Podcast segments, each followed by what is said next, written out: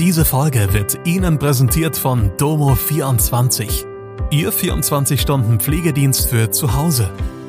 Heute noch die Unterstützung finden, die Ihre Liebsten im Pflegealltag benötigen. Besuchen Sie uns gleich unter www.domo24h.de.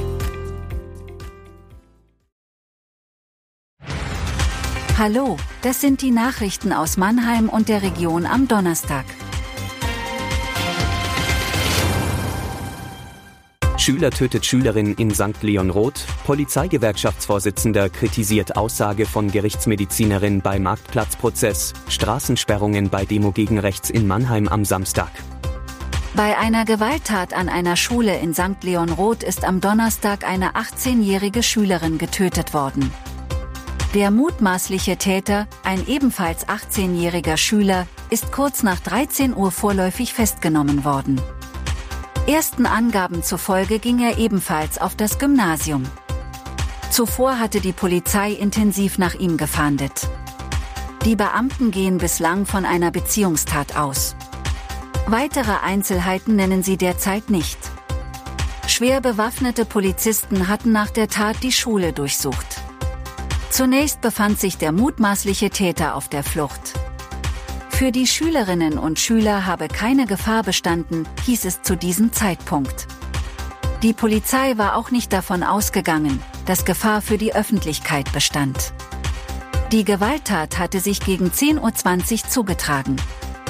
Es sei noch versucht worden, die Schülerin in der Schule zu reanimieren, erfolglos. Die Polizei evakuierte die Schule. Der Mannheimer Vorsitzende der Gewerkschaft der Polizei, Thomas Mohr, kritisiert die Gerichtsmedizinerin Katrin Jen für eine Aussage am dritten Verhandlungstag des Marktplatzprozesses. Jen hatte am Mittwoch bei der Vorstellung ihres Gutachtens zur Todesursache des 47-jährigen Ante seinen Tod mit dem des Afroamerikaners George Floyd verglichen.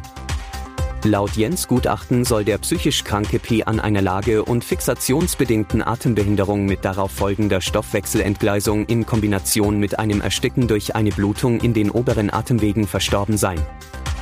Diese Erstickung hat Jen mit dem Fall von Polizeigewalt in den USA verglichen. Polizeigewerkschaftsvorsitzender Mohr kritisiert. Es stehe einer Gerichtsmedizinerin nicht zu, ihre subjektive Mutmaßung bei einem Gutachten anzubringen. Die Verteidigung der beiden Angeklagten hat einen Antrag wegen Befangenheit gegen die Gerichtsmedizinerin gestellt. Auf ihren Obduktionsergebnissen fußt die Anklage der Staatsanwaltschaft. Laut Anklage soll der 27-jährige Polizeioberkommissar P viermal gegen den Kopf geschlagen und ihn an der Nase verletzt haben. Weil P minutenlang auf dem Bauch lag, soll Blut von der Nasenverletzung in seine Atemwege gelangt sein. Laut Gutachten ist er erstickt, weil ihn niemand auf die Seite gedreht hat und er das Blut nicht abhusten konnte.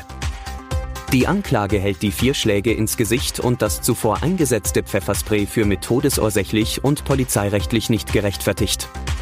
Der Tod sei vorhersehbar und vermeidbar gewesen. Am Samstag findet in Mannheim eine Demonstration gegen rechts statt. Die Veranstalter rufen dazu auf, unter dem Motto Nie wieder ist jetzt gegen rechte Politik auf die Straße zu gehen.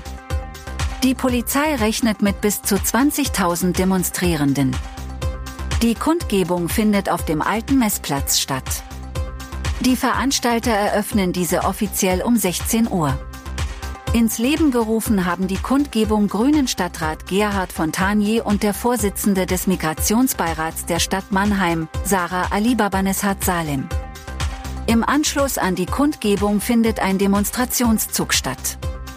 In der Zeit von 18 bis 20 Uhr geht es von der Abendakademie in U1 über die Breite Straße und Planken bis zum Plankenkopf in O7P7. Die Stadt Mannheim nimmt Maßnahmen für einen reibungslosen Ablauf vor. Diese sollen bei Bedarf umgesetzt werden.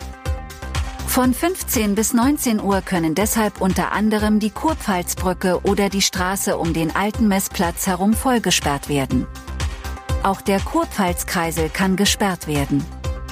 Die Stadt empfiehlt in diesem Zeitraum Autofahrenden, die betroffenen Bereiche zu vermeiden.